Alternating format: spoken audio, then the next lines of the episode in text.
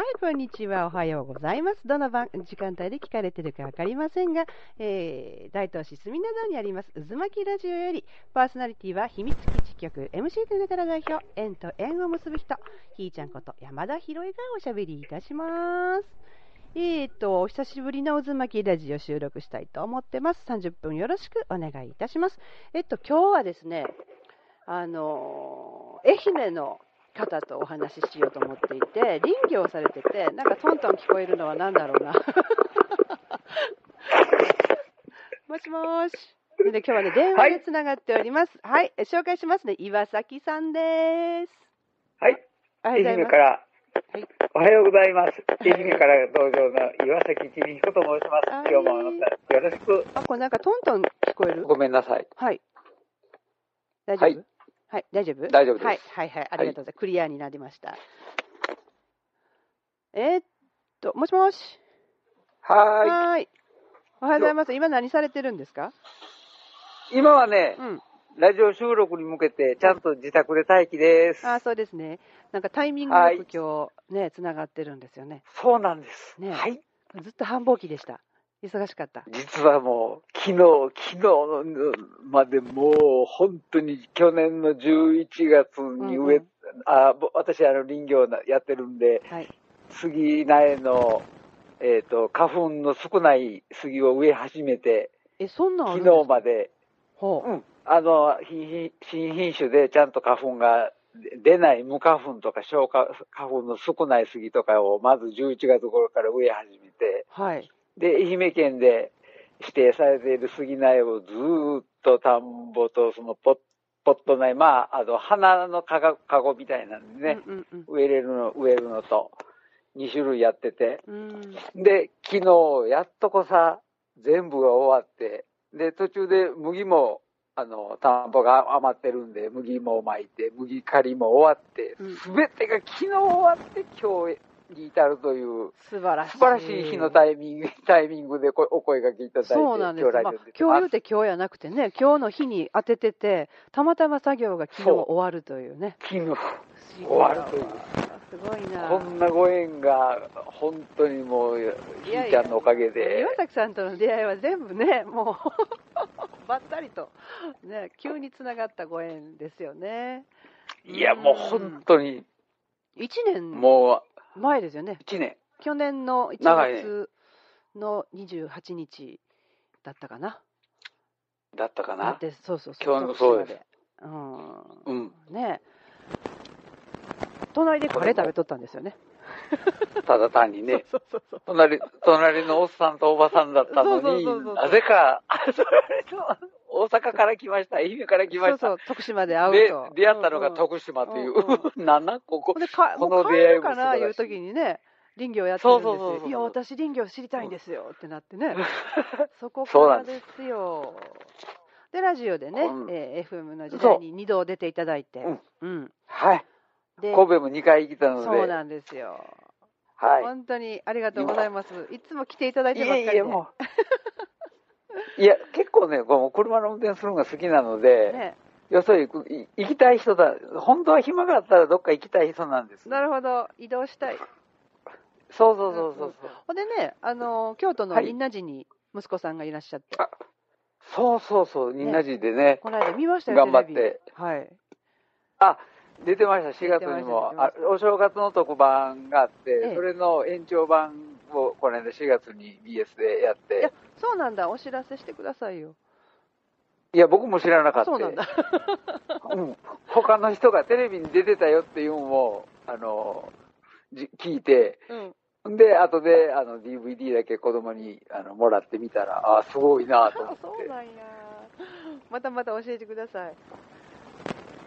でね、その岩崎さんが、えー、何をしてる人かというと、はい、愛媛県で林業をされていて、でそうです。それは今現在の話でね、それより前にされていたお仕事があるんですよね。そこちょっと、はい、教えてください。私、あの、もともとは、あの、役所勤務の公務員でして、うん、で、えー、阪神・淡路大震災を、あの、防災担当業務をしてた時にちょうど、その時期には重なりまして、はい、でそこそこであの、気象予報士を目指すという覚悟を決めて、で、40歳を過ぎた時に、うん、なんとか2年がかりで気象予報士の資格も取って、うん、テレビにも出ようかなというお話もなく、個人的に。そ。そこいらんし。あそうなんや。阪神大震災がきっかけやったんですか？きっかけです。もうあのあ。の時に、うん、地震はさすがに予想ができんけど、でも台風とか梅雨とかは、あの、気象衛星とかいろいろなこう条件が整ってきたので、うん、気象災害はもしかしたら準備ができ、防ぐことができなくても準備ができるんじゃないんかなというのがきっかけで、うん、で、資格取ったら、あの、説得力があるかなと、こう、住民に対して。うん、で、えー、40を過ぎた時に、あの急に思いついて、防災士は取って、うんうん、で、気象予報士はさすがにちょっと合格率5%を切るような難しい試験だったので、これにはちょっと時間をかけて頑張って取りました。いや、でもそう、頑張って取れるもんじゃないじゃないですか。すごい、ね、うん、まあ、うん、まあ、はい。あの、か家族には大迷惑かけながら、あのテレビに背中を向けて勉強しているのを後ろでテレビを見ながら笑いよるので、うんうん、はい、テレビの、テレビのコンセントの配線をハサミでぶち切ったりとか。マジで？テレビのない生活は半年ぐらいしたりとか。はい、家族にもだいぶ迷惑をかけましたが。私もやってみたい、それ。この野郎お前ら後ろで笑うな、俺が勉強しよるのに、バチーって言ったら、ショートして、ボーンって火花が上がるという、もうそれから子供、うん、はい。すごい、すごい。あの頃まだ、中学生、高校生ぐらいやったから、ちょっと返そうやったなと、後で反省しながら、はい。でもまあ、それぐらいいいよ。はい。そうなんまあでもそれぐらい本気でやらんかったら、多分通ってない試験やったんで、お父さんの本気度を見せられたよね、子供たちは。うん、一番上のはちょうど高3で、うん、大学受験目指しとったから、うん、お前もやるんなら勉強はこれぐらいやらな、通らへんで、みたいな、もうちょっと分からしたくて、やったっていうのもあったんやけど、ちょっとパフォーマンスでかすぎて、あの、星飛馬が、あの、ちゃぶ台ひっくり返すような気持ちで、はい。親父す頑張りました。いや、でもそのおかげで、なんかね。うん、でも、うん、でもそれで本当に取れるとは自分でも本当は正直は思ってなくて、はい。やっぱりなかなかね、うん、あの、ごめんなさいね、自宅なんで。はい、なんか聞こえますね。うん、あの、自宅の電話も鳴りよるし、ほん、本当に自宅だというのがよくわかると思います。そうそう。いや、本当ね、ラジオってね、そんなにね、ぎょぎょしいもんじゃないんですよ。というのも私はこう、具現化というかね、人に見える形にしていきたいなというのがあって、うんうん、こうやって電話でね、収録してるんでね。いいんですその生活に根ざしてるっていうかこう何か取り出した特別なものというものではなくてやっぱり生きて日常をお知らせするっていうことがなんかもっと大切なような気がするんですよ。はい、うん、本当になんか生活感あふれるでしょ、はい、僕僕の携帯が鳴ったり、家の電話が鳴ったり。ねえ、ね、お知らせになるときってね、大事な話の時なんですよね。ね、うん、そう思います。もう本当に。うん、おいで、その大変な思いをしながら、家族にもね、そんなことを。え？お迷惑かけながら。ながら、で、まあ、今のところあんまり形になってなかったっていうのがあったんですよね。テレビにもまだ出てないし。うん、でも、なんか講演活動をぼちぼちと始めてると。はい。そうなんですよ。はい、あの、気象予報士、さすがちょっと防災士だけではちょっと迫力がなかったのし、あの、愛媛はあの、防災士の数が多分日本一多いあの町なんですよ。うんうんうん。あの、えっ、ー、と、行政が、あの、あれ6万円とか7万円とかこうお金が結構かかるんですけど、それの半額補助とか、最初は全部出したりとかしてて、で、防災士の数だけが増えたけど、それのスキルアップができてない。っていうのが現状で、うんうんうんうん、その当時は防災士がたくさん必要やったんですね。そうです、最初は必要やったんですね。うんうん防災士って何みんな資格取ったらそれで、防災士っていうのは、うん、あの防災は、うん、えっ、と、だから何の資格も持ってない、例えば避難するときに避難誘導ができたりとか、あとはあの民間トリアージとかっていうのがあって、はい、で、ある程度専門の、うん、専門の知識があったら、普通トリアージっていうのはあの医療のね、あのドクターとかあの研修を受けた人しかできないんですけど、はい、あアトリアージってあのあの症状をね、あの震災しあの災害時に、うん、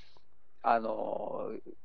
治療の優先度を決めていくんですね。黒黒いタグはあの死んだ方、はい、赤いタグは大いい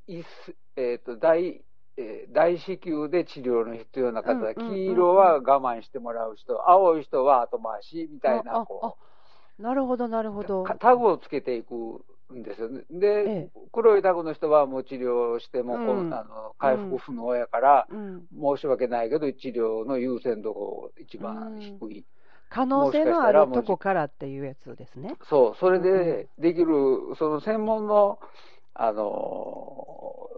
その代わり研修を受けないと誰でもができるわけじゃないから、治療のね、優先度をつけていく、いけれる、あの、研修を受けた方は、うん、あの、防災士でもそれができる方もいらっしゃると。あと人工呼吸とか、うんうん、あの、そういうのは誰でも、あの、研修さえ受ければ、あの、できるようにはなりなるんで、そういった一般的な防災士の方からわりかし、あの、研修ちゃんと受けて、いろんな資格、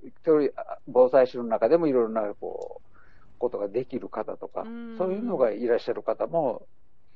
あの研修次第ではあったりとか、AED とか、ああいう人工呼吸とかを教えれる資格を持った防災士の人とか、あ防災士の中でもだから、いろいろあるんですね。たくさん、うんうん、たくさんのあの資格がでできたんですよ、だんだんだんだんと。やっぱり行政いうか、工場、工場の人たちだけに頼るにしては、やっぱり、実際の震災の時にはもう数が全然足りないんで、そうですよね。ある程度防災、防災士の人全員に資格をこう譲りながら、うん、譲りながらというか、こう、知ってもらいながら増やしていこうっていうんで、防災士の活動範囲が広がっていっていったっていうのが現状。なるほど、なるほど。で、私らみたいな気象予報士を持ってるけど、防災士持ってないよっていう人が結構多かったんですよ。でも、気象予報士の人も、やっぱり防災の絡み、どうしてもあお、お天気のね、気象の関係で出てくるんで、じゃあみんなで防災士も取ろうかっていうんで、うん、で、あの、気象予報士と防災士を持ってる人というのはもう今、増えたんですか？たくさんの人、もうみんな、あの、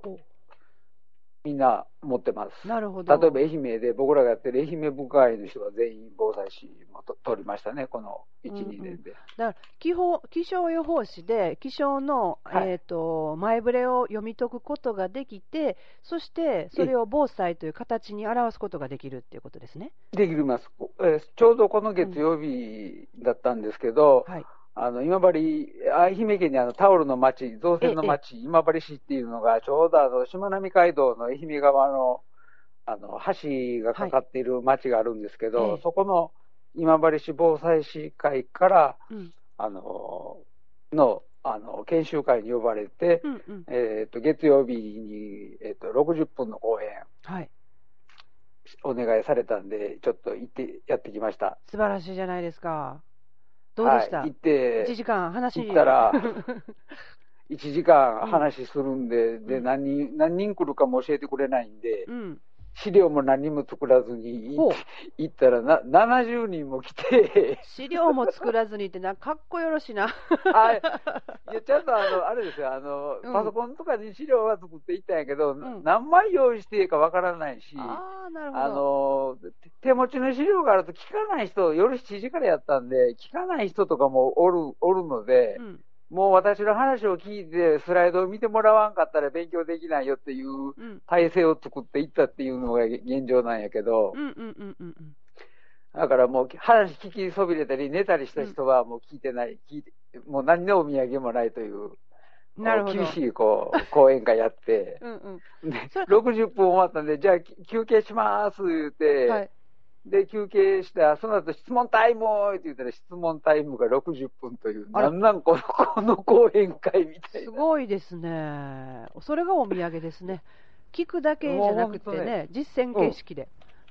うん、そうそうそう。そんで、わりかし、わりかしいうか、いろんなこと聞いてくれたので。どんな質問ありました？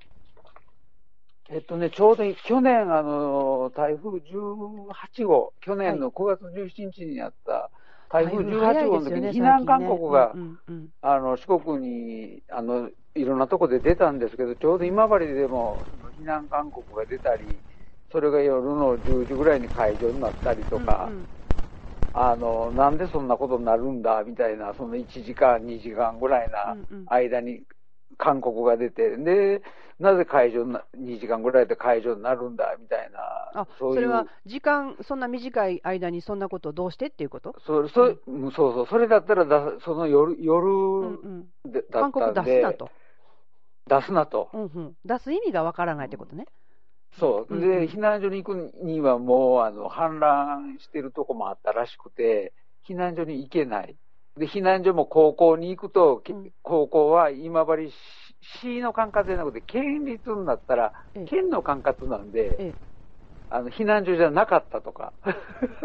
あ、という中学校行ってくださいとか勧告は出たけども、え場所がいまいちよく分かってなかった分かってない。うん、はい。きっとここだろうと思ってたけど、あの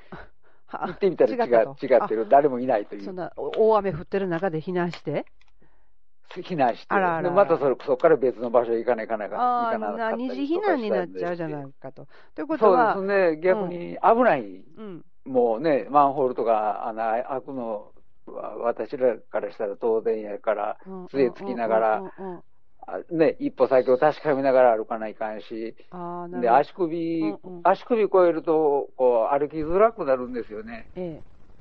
案外人間ってこう普段歩いてるけど、もう膝まである。あの水が水が上がるとこう、もう足が前向いて出ないっていう、実は現状があって、そうですよね、まあ、そういうのも体験したらいいですよね、多分遊んでる中で知ってたかもしれないけど、はい実地でね、そういうこう緊迫した場面で、自分の体がどう動くかとかね。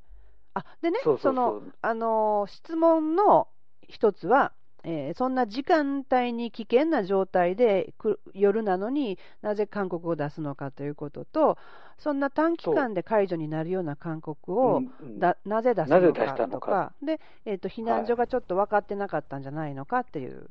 ことぐらいかな？そうです、そうです。この3つ、ほんならどう答えはったんですか？これはですね、うん、あのちょうどその頃あのダムが、はい、そその当然あの山あいの方にダムがあって、で、ダムが、その時ちょうど、去年、あの、雨が少なくてダムが空っぽやったんですよ。で、最初はダムに溜まる水、溜まる間はずっと出さず出さずに、で、ダムが満すぐ、あの、いっぱいになったらしくて、で、ちょうどダムがいっぱいになって放流せないかんっていう時間と、雨がひどくなる時間が重なって、で、ダムの放流量が増えて、危険水っていうのがあるんですよね、どの川にも。で、たまたまそこを、あの、その域に達したから言うんで、こう自動的にこう、どうも、あの、出したらしいんです。市役所が。ところが、2時間ぐらいすると、ダムの方の方の雨が減ったらしくて、うん、で、水量が下がってきたんで、うん、じゃあ解除しようかみたいな、こう、もう数値的なもので出したり出さなかったり、あの、解除したりしたみたいで、全体的なこう、流れを掴んでなかったのが、こう、行政の現実ではないんだろうかという推察が立ったので、で、今回に限ってで、で、あの、今治っていうのは割とこう、もう瀬戸内海にこう、面したまあ、どちらかというと、ちょっと高松的な、こう、海抜0メートルではないけど、海抜数メートルっていう、あの平野部なところがほとんどなので、それで、あの、数値的なものだけで、であの、警告、勧告出して、で、ちょっと下が水位が下がったからって解除にしたみたいで、だから出したタイミングが、もうちょっと雨が降り、降るっていうのが分かってたら、出してもよかったし、もう雨が止みそうだっていうもんだったら、危険水位に達してもやっぱり出すべきではなかった。うんうん、避難ができない状態、ねうん、そうそう、混乱のすだけだから、もう少しあと1時間なり、こう、時間見て、そのあ当然あの、役所ですから、雨のこう、うんうん、予想が立つので、そこを見ればよかったんじゃないかな、みたいなお話をして。なるほど。で、あの、ちょっと、そういった答えをししながらね、まあ役所の、まあ結果論やからこれ、あれなんですけど、でも今はあの気象台とかも、あの、狼、昔あの狼少年でこう出して、外れたら怒られて、怒られてたっていう現実があったんですけど、でも狼、そうそうそう。でも今は、あの、とにかく、まずは出して、で、無事だったらそれでよかったじゃないっていうことにしようじゃないかっていう風潮にはあるんですよね。とりあえず出そうっていう風潮にはなってきてるみたいで。ね、なんかなぜ出さなかったのかっていう方の方が、あの、被害が大きくなる。うん、うん、うん。だからまあ、今回はたまたまそれでよかったじゃないっていうふうに思ってもらうようになるだけ、こう、僕たち気象予報士なんかも、あの、出したけど被害がなかったよかったねっていうふうな、こう、やり方でいこうねっていう、こう、統一された、こう、見見解っていうか、いうふうな、こう、やり方でいこうっていうのが今のところの主流なんで。なるほど。ほな、これね、その、人々が、あの、誰かの判断を待っちゃってるっていうのは一つ問題かなとも思うんですよ。ね、自分の危険がここはやばいぞって思う、うん、逃げないとって思うとか、うん、そういう感覚薄れてるなっていうのも私的には感じるんだけど、うん、あのととりあえず出すっていうのは、あのあとは責任あなたに任せるよっていう感覚。それがあるような気もするんですよ。うん、だから僕らもあとはもう自分で考えてねみたいな。うん、そそれやったら、うん、その、僕たち気象予報士としては、うん、あの、ここ、あの行政としてはこう全体見るじゃないですか。でも自分が住んでる家って、その場所だけでしょ。そうそう。だから自分、自分の判断っていうのをもうちょっと研ぎ澄ましてほしいよねっていう話は必ずするようにしてるんですああ、いるいるいる。そう思う。うん。自分がもう危ないって思ったら、あの、逃げるなり、うんうん、あの、そこの、自治会長さんに連絡するなりして、高校でもう逃げたいっていうことをまず、あの、自分の意思で始めようっていうことを大事にしてくださいっていうお話をそこに防災士の人にはしたんですけど、いや、大切大切。行政が、うん、行政は全体の、うん、その推移とかね、そういうあの数値的なもので出すけど、でも自分が危ないって、で、夜逃げれるかっていう、70歳のあの方を夜連れて逃げるんだったら、もう4時、4時5時から逃げた方がいいじゃないっていう、その明るい間に。で、無事だったら7時頃からすいませんでした、帰りますって帰ればいいだけの話で、夜7時、9時とかいう、そんな遅い時間から、溢れた水のね、道を川、川の水もわからないとか歩いて逃げるぐらいならもう4時ぐらいから逃げとって、ほんでどうもなかったら7時頃帰ればええし、行かんかったらもう朝まで避難所でおればいいしっていう、うん、その自己、うん、うん、自己判断っていうのはもう、もうちょっとこう広めるべきやないんかなっていう話はこの間して帰ったんですけど。ねいや、本当にね、その辺のね、感覚っていうのを誰かに明け渡してしまってるとは思うんですよ。あの責任問題ってね、こんなもん、うん、責任なんてどこにもないじゃないですか。自分の命を守るのはね、自分がせなあかんことやから、ね、ここ、ね、いいですね、自分の感覚を研ぎ澄ますってね、これ大事なことですよね。うん、で、あの、うん、何ですかね、あの、こう治水対策っていうのが、ええ、昔に比べたら、こう、随分出来上がってきて、え、人間自体が持ってる五感、その、危ないっていうに対する五感がものすごい、こう、あの、鈍感になってきているっていうのも、うん、あこれは、あの、ある、本とか、そういう気象関係の、防災関係の本にも書いてあるんですけど、うん、小さい災害が少なくなってきたばっかりに、人間の五感が、こう鈍ってきて、うん、でひどい時にに初めてその五感がこうは感覚的に出るっていう。で小さい災害がないばっかりに大きい災害で大きな被害になってしまうっていう、うん小さい災害がかかあのちっちゃいけど、それでもちょっと溢れたんよみたいなのが何度かある方が、人間の命をつながれるためには大事なんやないかなみたいなことを書く、書いてる本もたくさんあります。だから日常の小さな変化から自分が何を思ってどう次どうするかっていうことを学んでいこうということですよね。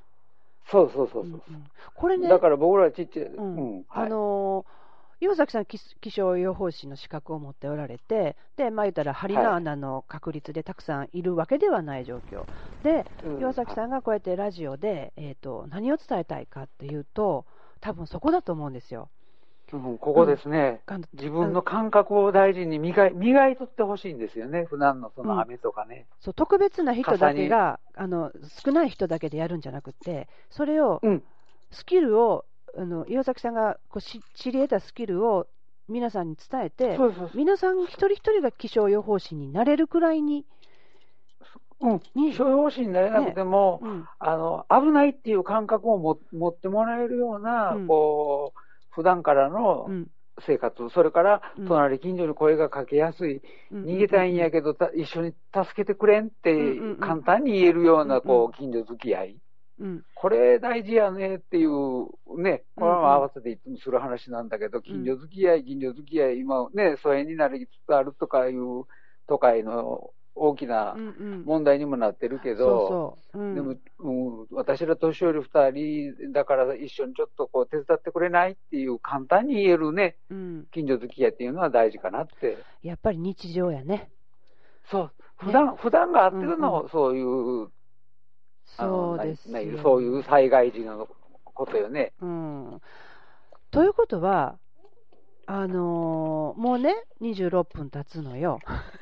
はい。あらららそう、早いでしょ。早い。だから今後ね、この展開として、あの岩崎さんがずっと思っておられる思いを、私はあの、吐き出してもらう場を作ろうと思ってるので、で、その渦巻きだけではなくて、渦巻きも含めて、うん、えー、飛び越えるっていう形で、うん、あの、うん、たくさんの人を巻き込んで、今のようなね、人間として、生き物として、あの動物的な感覚を取り戻してもらうために、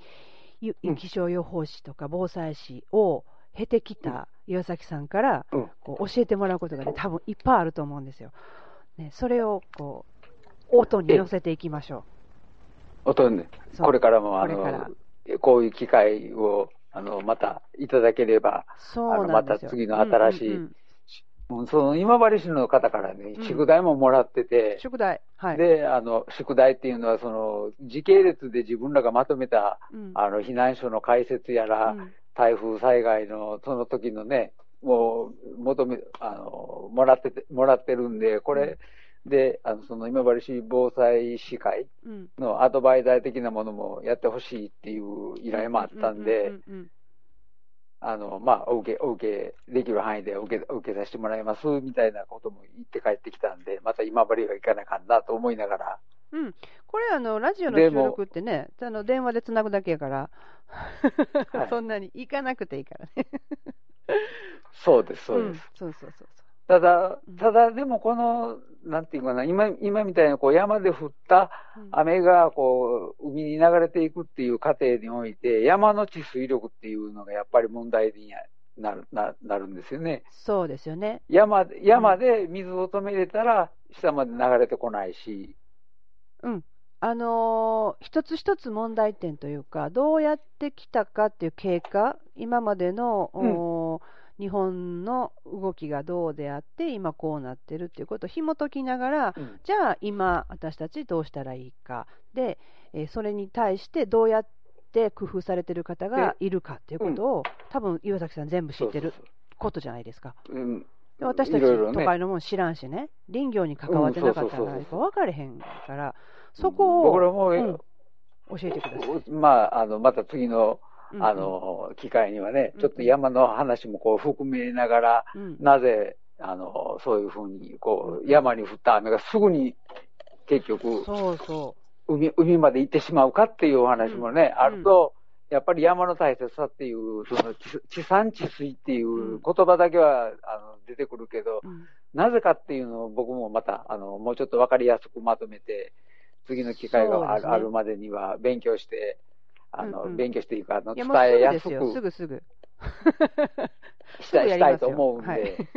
あの、地産地水から、その、今っていう、今のね、その気象関係の防災に伝わるような、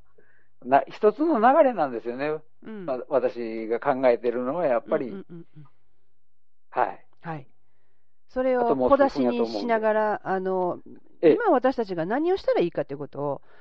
ね、生きてるのは私たちだから、ね、何をどうしたらいいかまずは、うん、生きるための五感を磨くっていうのを、まず、まず今日はあの覚えてほしいなって思いますね、うんうん。危ないっていう感覚がどれぐらい大事かって、で、それを行動にすぐつなげられるようにしてほしい。うんうん、行きましょう。危ないって思ったら逃げる。そうそうそう。これが大事やと。簡単なことですよね。うん、まあ、まずはそうそう、そうです。自分の感覚がいかに大事かということですよね。大事か。うん、そうそうそう。そうそう、これをどうこう紐解いていくか、日常に落とし込んでいくかということを、これ、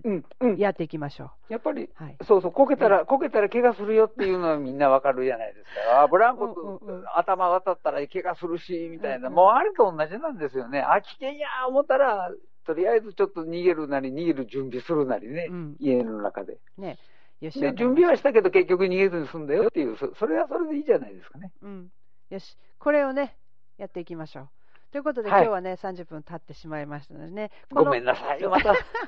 ら話が散らかるのは仕方ないんですよ。ね。あの、いいんです。ここからまた構築していくということで。はい。はい。はい。ありがとうございます。ありがとうございました。ではでは、一旦ここで終了したいと思います。はい。はい、ありがとうございました。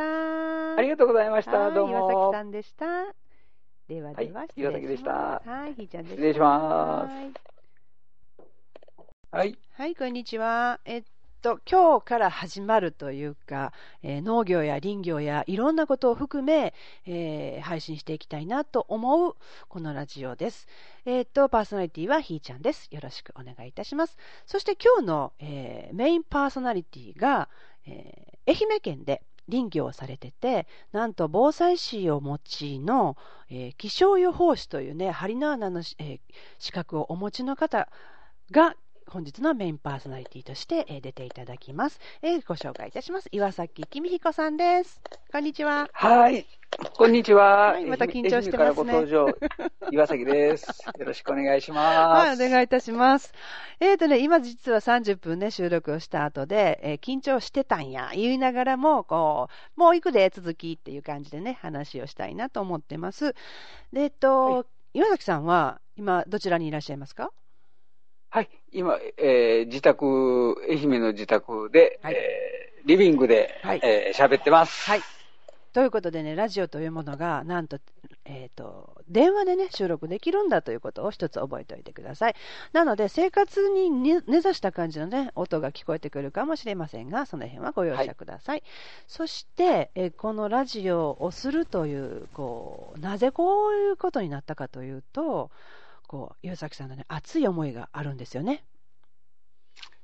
はい。はい。私は、あの、4年前まで役所に勤めてて、うん、で、あの、自宅で、あの、林業をやってたので、うん、えー、子供の成長に合わせて、えー、役所を退職して、はい、今は、家で、えー、山林種苗という、えー、や山へ植える苗木の生産を、えー、するようになって、やっと、うんうんうん、やっとこさ4年、足掛け4年ということで。4年経つんですね。経つ、経ちましたね。26年間や、お役所の仕事をされていて、はい。はい。で、その途中に、えー、防災士という資格を取って、そうです。はい。そして、阪神大震災をきっかけにして、気象予報士というのを目指されたんですよね。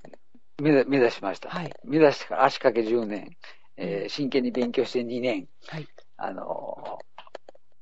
家の、あの家族にも迷惑をかけながら、もう、その資格をなんとか、えー、取りまして、はい、今、えー、両方の資格を持った林業家として、あの、資格では何の収入もありませんが、ね、これでまあ食ってはいかれへんかもしれへんけど、でも、なぜそれを取ろうと思ったかってところを教えてもらっていいですか？はい。やはり、あのー、地震、地震とかはやっぱり予測がつかないんですけど、はい、お天気、気象に関してはある程度の予想が立つように、あの、最近テレビ、テレビとかラジオとかでもわかるように、うん、えー、予想が立つっていうので、気象は、えー、逃れられる、うん、もしくは、あの、あの、減災ができる、あの、災害ではないかということで、えー、気象予報士の資格があれば、少しでもこう、皆さんに喋る、おしゃべりするときに説得力があるのではないかなという、ただ単純な、あの、気持ちで目指したのが気象予報士でした。そうなんだ。だから防災士をやってて、えー、気象が前もって分かればもっと役に立つっていう感じですよね。ですね。あ、お、これから大雨降りますよっていうのは割と予想が立つし、あの、正確なこう予想ができてくるっていう、この現代において、気象だ、気象災害だけは、ある程度、あの、減災、少なからずとも、あの、あの、被害を小さくできる災害の一つではないだろうかというのが本当根底にあって、ですから、まあ、あの、人の生命財産というあの役所の人はよく言いますけど、とりあえず命があったら財産はあの後からなんとかなるので、とりあえずみんなに命だけは守ってほしいなっていう気持ちが僕の一番大きなところです。なるほど。で、思,、うん、思ってます。はい。で、えー、この話を、こう、そしてこれね、音声に載せて、ラジオしていこうって、はい、こう、はい、思っているこれはなぜか聞いていいですか？はい。もう、あの、やはり講演会とか、うん、あの、すると、どうしてもそこに集まってきていただける方にしか、あの、お話が届かないんですけれども、うん、ラジオだと、あの、特に、あの、ちょっとの、こう、ラジオからこう、ちょっと耳にしたことを印象が残れば、不特定多数のたくさんの方にあの聞いてもらえるんじゃないかなっていうことが一番大きな僕の気持ちで、うん、命を守ってください、自分の五感ももっと大事にしてくださいっていうところで、うん、あのあの皆さんにお伝えしたいなということで、あのひーちゃんにお願いして、こういうふうな形を取らせていたいつもいただいてます。いやいやいや。ということは、えー、何のためにこれをやろうと思ってるっていう部分に関しては、皆さんの日常のにおける災害のこうアンテナ立ててよっていうことですよね。そうです、そうです。ね、はい。ここ、ね、危険を察知する力をね、あの、落ちて、あの、が、こう、随分減ってきてるっていうのはもう、あの、本とか読んでたらいつも、いつもわかるんですけれども、昔はね、あの、今、今みたいに整備されてなければ川の水はすぐに氾濫してたし、うん、大雨が降りそうだったら、ああ、雲空見たら、ああ、降りそうやから、もう帰ろうとか言ってるけど、今はもう降り出してから帰るとかね。川が氾濫してから逃げるとか。そうやね。前触れが分からんがものすごい、あの、こう、どういうんですかね。あの鈍ってきてるっていう言い方、うん、でもさ、岩崎さん、あの急に降ってきたりとか、はい、あの、はい、ゲリラ豪雨とかさ、なんか異常じゃん、はい、はい、気象が。なんか自分が知ってる30年前のお天気となんか違うなっていう感じじゃないですか？うん、今はね、あの、うん、お天気自体も僕も変わってきてると思って、特にあの、こう林業、林業というか育苗をやってて、うんあの、一回に降る雨の量が増えた、増えてるとか、それは、あの、感じる、感じる、うん、感じるというか、現実そうだし、降らないとなると、今度は渇水が心配になるほど降らなかったりとか、極端極端、そうそう、極端、極端。うん。うん、だってなんか。気象現象が極端になってるっていうのがあって、これは、あの、解説すると、ものすごい、こう、専門的なことになる、なるのですけれども。うん、平たくお願いします。うん、平たく言うと、やはりあの地球全体が温暖化になってきているのと、うん、だからあの暑いところと寒いところ、寒い、こう温暖寒温温寒っていうか、こう寒い、うん、寒い暑いの、あの温度差が、例えば、上空と地上でマイナス、あマイナスな20度から地球、地上の温度が30度とか言ったら、うん、プラスマイナスの差は50度とかっていう、ものすごい昔はここまでならなかったんですよね。地上の温度が20度で、上は上空はまだ、えー、15度とかさこう40度を超すようなことがなかったんですよね、その差が。ところが今は、えー、上空と地上の温度差が40度を超すと竜巻が起こったりとか、氷が降ったりとか、そういうふうな、あの、一応、基準が、基準っていうか、私らが見つけた、こう、法則なんですけど、ねねね、あの、上空はじゃあ、今、冷たいわけ？冷たいんです。ものすごい上空冷たいんです。なんで、なんで？それは、うん、やっぱあの、寒冷期に入って、実は地球は寒冷期、温暖化温暖化と言いながらも寒冷期に入ってきて、北極からこう降りてくる寒気っていうのがものすごい冷たいまま降りてち、えー、日本付近まで降りてくるんです。今度は、今、日本の話ね、はい、全、全地球ではなくて、はい、今、日本の話。あ、いや、全地球、全地球、全地球。はい。そうなんだ。北緯、北緯、だから、えっ、ー、と、東京が僕、北緯なんぼかちょっと今、ぷっと出てこないけど、えー、まあ、東京とか、あの、金沢、金沢とか、中国地方、松江、鳥取とかまで降りてくる寒気っていうのは、ヨーロッパも当然その、同じ寒気が降りてくるんですよね。うん、で、赤道の方から来る、こう、暖かい温度っていうのは、例えば地球、あ日本で言うと30度とか35度とかになりますよね。うん、だと、上空と気温差が、例えば30、30度、昔だった上空上空じゃなくて、その気温差が30度とか35度ぐらいだったのが、40度とか下手したら50度、ものすごい上昇気流が発生するので、うん、で、急激に冷やあたあったかい気温の中、温度のところには水分がずずいぶん含まれてて、それが上空に行くと冷やされて大雨になると。うん、で、極端に雨が増えるっていうのは、その、地上の温度があったかいから、上空にいて冷まされた時にもう飽和状態になって雨となって落ちてきたり、そのまま氷で落ちてき、降りてきたりとかするんで、その気温差、大気不安定とか、非常に大気不安定とかいう天気予報の言い方しますけど、はい、それは、あの、東京、大阪とかだと、あの、室外機の温度で、温度が40、よ実は40度ぐらいとか。そうか。あ、ね、そうです、そうです。はい、それで上空にはマイナス、うん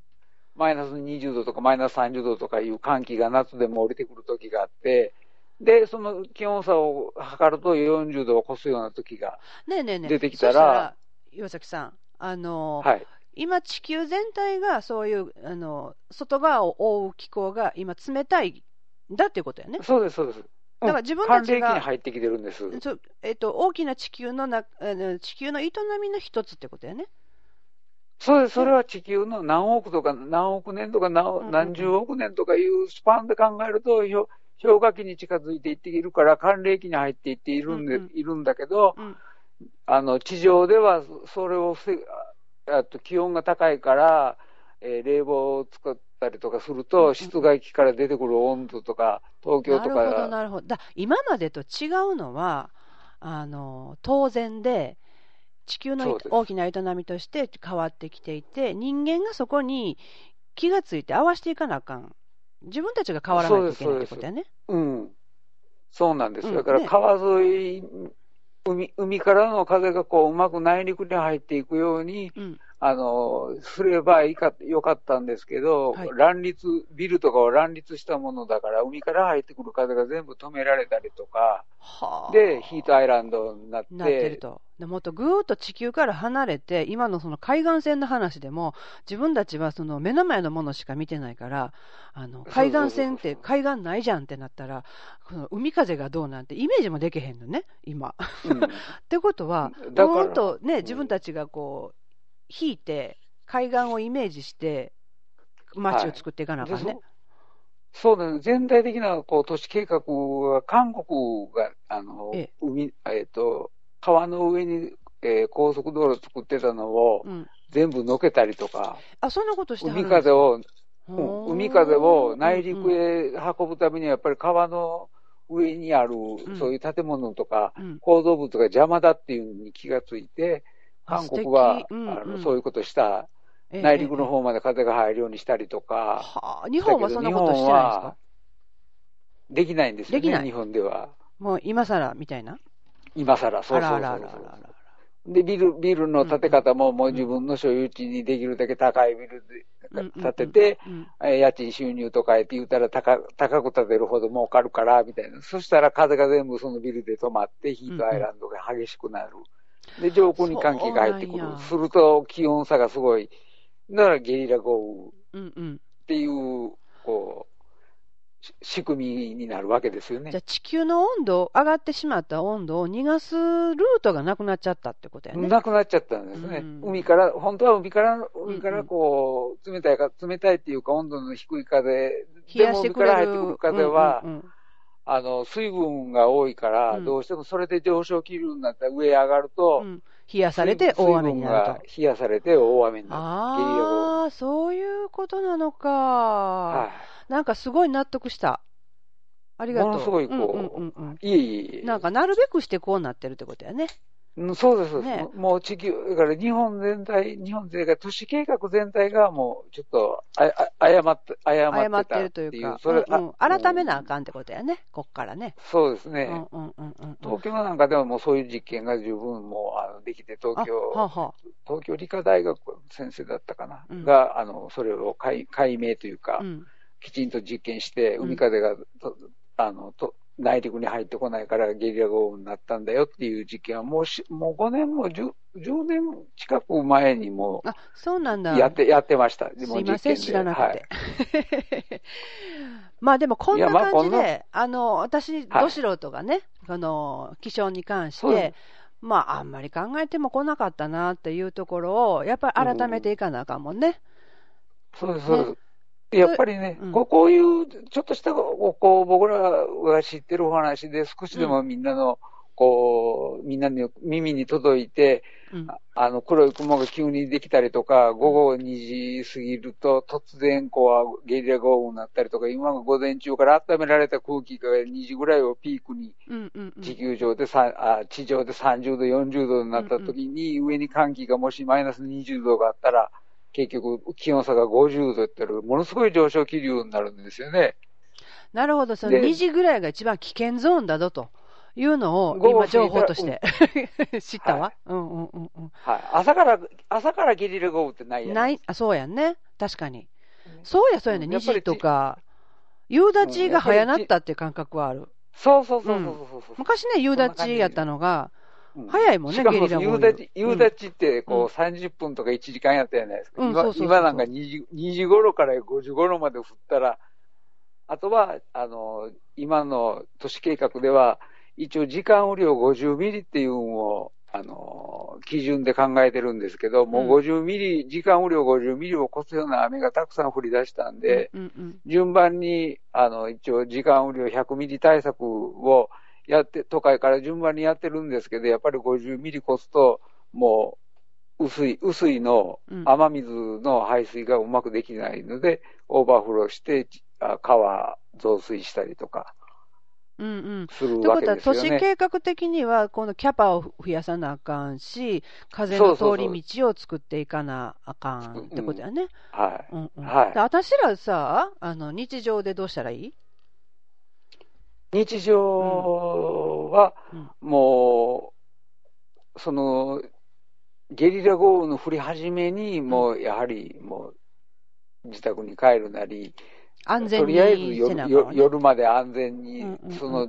今いる場所でどこが安全かっていうのをまず考えてほしい。3階以上に。はいはい。さっきの話でもあったけど、その避難所が違ったとか、ね、行って違うとこやって入られへんかったって言うたのもあったでしょ？そんなもあかんね。ちゃんと調べとかなあかんね。うん。安全だから、まあ、堅牢なったっても、あとはね、あの、えっ、ー、と、なんだったっけ？えっ、ー、と、あの、稲妻、えっ、ー、と、雷か。雷なんかも当然発生しやすくなってるから、あの、高い、た雷はあの金属じゃなくて高いものに落ちるっていうのを、まあ、みんなに知っとってもらいたいので、できるだけ高い。雷は、高いも高いものに、一番近いところに落ちるってことだよね。雷的に言うと。高い、うん、雷から近いところ。だから、あの、地地上の背の高いものの付近には逃げる。にあ、逃げない。ははは低く、低く、うん、体を低くする。例えばゴルフ場だったら人間が立ってたら、うん、地面に、地面に比べたら人間の方が高いから、うん、なんななんならもうゴルフ場で雨に濡れるぐらいの覚悟で、ゴルフ場の芝生の上に横になるとかね。寝転がる。寝そべるとか、うんうん。高くならないってことね。とんとんがりを作らない。そうそう高、うん、高い木の横には行かない、ね、行かない。なるほど、なるほど。うん、で、その、地球がどうしても上昇、温度が上がってしまうということに、私たちもこう加担してるじゃないですか。そうそうそう、ね、冷房使えばね、室外機のものすごい高い温度が出るから。うんということは、やっぱりその電気の使い方とかも考えていかないかんってことだよね。考えていかん。できるだけだから、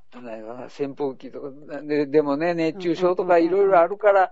一一概に電気、あの、エアコン止めましょうとももう言える時代じゃなくなってきているのも現実なんで。まあ一時期ね、ありましたよね。冷房とか電気使わんようにって、国的に言ってたけど、どっか行きましたね。うん、ちょっと、うん、じゃないと、なんか、あの、ヨーロッパとかやったら、こう本当に気温が40何度で、冷房、もともと冷房がいらない地域だから冷房がなくて、そこでとお年寄りの方が何百人もこう亡くなったりとかしている現実もあるんですよね。え、冷房がいらなかった地域なのに、冷房が必要になっちゃった気温が40度とか。40度そうです、そうです。あ、そう気温40度とかで、昔は冷房なんかなくても住んで住めれたそのヨーロッパの地域で、気温が40度になったけど、もう冷房自体がない。もう気候自体が変わっちゃってるね。うん、変わってるんです。じゃやっぱり。僕は特に、うんうん、あの、極地気象っていう、その、限定された地域の気象を研究している一人なので、自分とこう、こう愛媛愛媛でも私はこう飛行場の近くなんだけど、はい、飛行場と自分地が直線距離で5キロぐらいしか離れてないけど、風の強さが全然変わ違ってたりとか、うんうんうんうんもうそういう、少し離れただけで全然気気候が、気象が変わるっていうのはもう目の当たりにしてるんで。そこがね、本当は当たり前なんだけど、なんか一色単になっちゃってるもんね。そうです、そうです。うん、測るところが、計測する場所がもう限られてるから、どうしても、あここら辺は今何度よねとかって言ってるけど、実際はそこに温度計持っていけば、本当は何度かっていうのは多分違うと思うんですよ、数キロも離れたら。なるほどね。場所が違えば気候も違うってことを私たち、うん、知っておかないといけないってことですよね。そうそうそう。うん、で、あのー、例えばゲリラ豪雨で、あのー、今災害がすごいじゃないですか。山、山滑りとか。ね、これは、こうどこに問題があると思います、はい、これはね、あの、やっぱり、えっ、と、えっと、今、地滑りが起きてるのは、えっと、表層地滑りって言って、硬い岩盤の上に柔らかい土が乗ってて、で、そこへ植林した、あの、木、杉ヒノキとかの木があるんですけど、うんうん、あの、その下にどうしてももう、硬い岩盤のところを、こう、水水、水、水が流れていく、その上に乗ってる、こう、木が植わってる土、あの、土の層は柔らかい土なんで、うん、で、あの、その水の流れが多すぎてや、山に降る雨が多いので、で、水の流れと一緒に山山が滑ってい地滑りが起こっていくっていう現象、表層、表層、表層雪崩、あの、雪、雪みたいなもんですね。うんうん、雪の雪崩みたいなもんで、ということは、岩のような岩盤は大丈夫なんだけど、その上にある土はもう木ごと流れていくっていう、もう。山のその、吸収なんかの。水の吸収がいまいちっていうこととか、木の植わり方とか。水の量。九州のは、あの、あの、前、前、前にもちょっと言ったけど、あの、九州のこの間の地滑りあったとかありますよね。ええ。九州で大雨で。はい。やっぱり根、根が、あの木の根がこう、張ってるけど、でもその根の張り、張りよりももっと、こう、雨量、雨の量が多いので、うんうん、累積雨量が多くなって、で、もう土、土がもう、あの、粘粘れ、粘れ、粘るというか、粘り強くそこの岩盤にお入れるような状況じゃなくて、水と一緒に、土も一緒に下向いて流れていってしまったっていうのと、あとは、あの、九州は挿し木っていう、あの、どういうか、電柱みたいな、こう、よ横根が張ってない、こう、木が多くて、うん、あの、電柱みたいに、こう、下に、下に下に、こう、行くような根ばっかり張ってたので、こう、よ横同士のつながりがなくて、いや、なんか人間界みたいやね。もうちょ、ね、なんか、あ、あ、気をつけ！みたいな木ばっかりが立ってたので、そのままよよ横根がこうみんなで肩組んで、みたいな、がなくて、で、もう土が横滑り、あ、地滑りしていって、で、あの、なったよっていうのは多分、あの、研究した 人から、ね、おそらくもう、うん、気薄な人間関係そのものを表してるみたいね。そうそうそう、ね、みんなで肩組んで、ね、同士がこう絡み合ってよよ、横の力にも頑張ろうみたいなのがなくて、ね、みんな気をつけみたいな電柱みたいな、こう木ばっかりだったから全部作っちゃったみたいな。なはい。そんな研究結果が多分出ると思います。うんうんうん、はい。まあ、だから言うたら、あ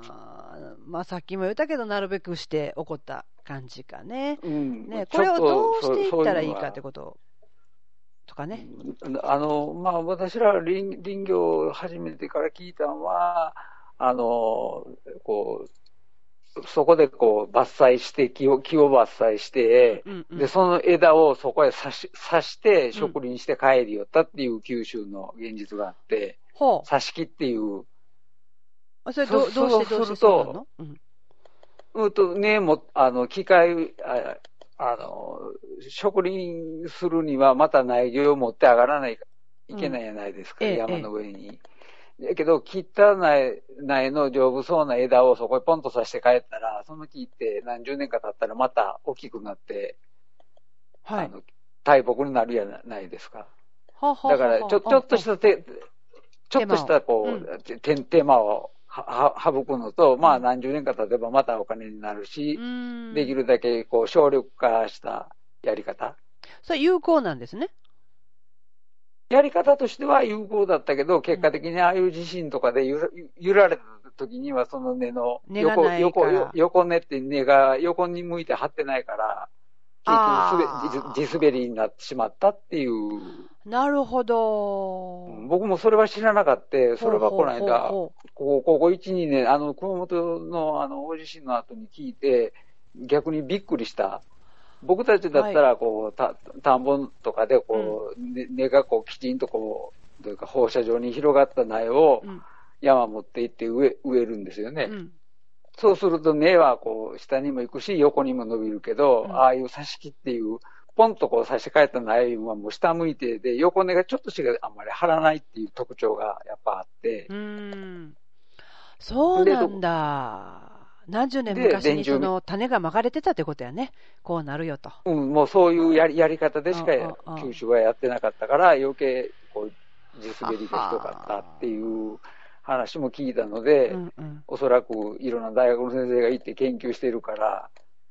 まあ今後はそんなことがね、なくなるかもしれないけれどななるべくなくなってほしいけど、でも九州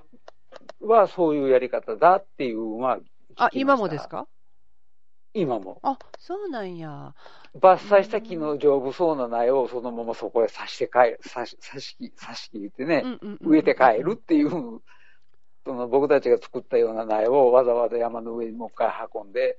あの丁寧じゃなくてってことですよね。丁寧に、あの植えたりはせずに、もうそのまま差し替えて、で、まあそ、それが昔はそれでよかった。よかったよかったんだと思うんですよ。地震もなかったし、それでうまいこと何十年もいって、何十年も100年近くそれでやってたから全然問題なかったんですけど、たまたま今回地震でそういうが、問題の一つに上がったっていう、まあ、それだけの問題ではないっていうのは、もう、当然、当然ね、あの付け加えとかねかんのですけど、でも、一つの要因としてはそれがあったよっていうことだったですね。ですよね。だからこん、ここから変わっていく必要があるのかもしれないし。はい、あの、うん。ね。やっぱり変える必要が当然出てくると思うんですよね。うんうんうんうん。なるほど。あの、それが良かったか悪かったとかではなくて、まあ、結果としてこうなってるけども、うん、昔そういうその原因がこうだったっていうのが分かったっていうことを捉えてほしい。ん。で、それがいけなかったとか、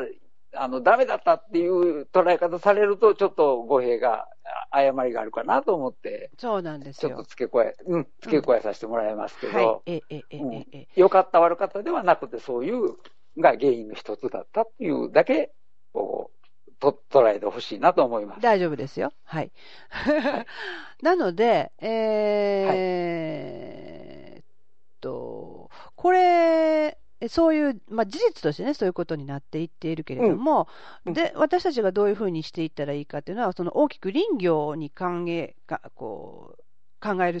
とこもあるじゃないですか。うん、木のものを使うとか、はい、自分たちが木から離れてしまったっていうことがあるじゃないですか。その化石燃料がね、30、昭和30年頃にね、わーっとこう、あの変わってきて、えー、田畑を作るのも牛や馬はもう不要になって、トラクターとか耕運機とかっていうことで、油が入ってきて、生活がごろっと変わっちゃったじゃないですか。はい、その頃から、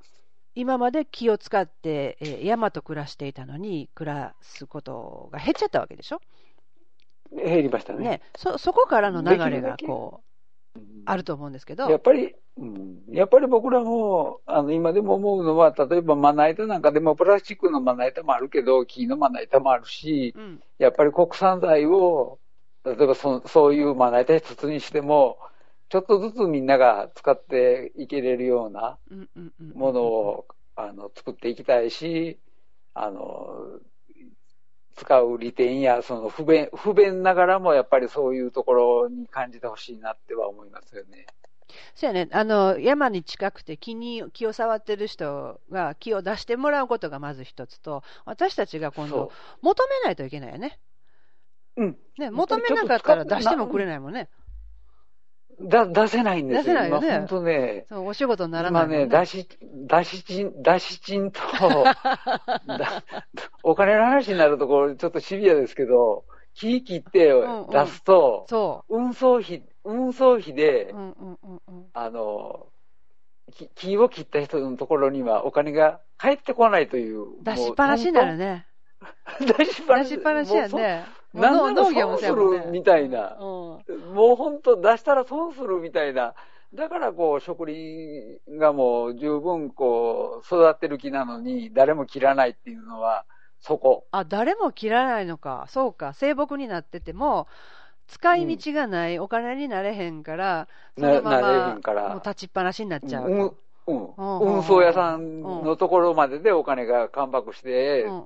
山に植えてたところまでお金が返ってきてない。なるほど、なるほど。このシステムもちょっと改めていくっていうかね、私たちが気を使ったらいいのよね。そうです、そうです。ね、簡単な話だね。何でも、何でももいいから、国産材を一応こう使ってね、その今言ったまな板なんかでも、うん、例えばプラスチックのが1000円で、あの、まな板が2000円、木の板が100均で売ってるよ。もう100円とか、そうそうね僕とかだからね、まあ、木飲まないとね、4枚、5枚ありますもん。うんうんうんうん。大小いろいろ合わせて、ね、じゃあちょっとこのね、気を使うっていうことで、えー、次に進みたいなと思います。ちょっと今日はこの辺で、いいですか、はい。はい。ではでは失礼します。はい。どうもありがとうございました。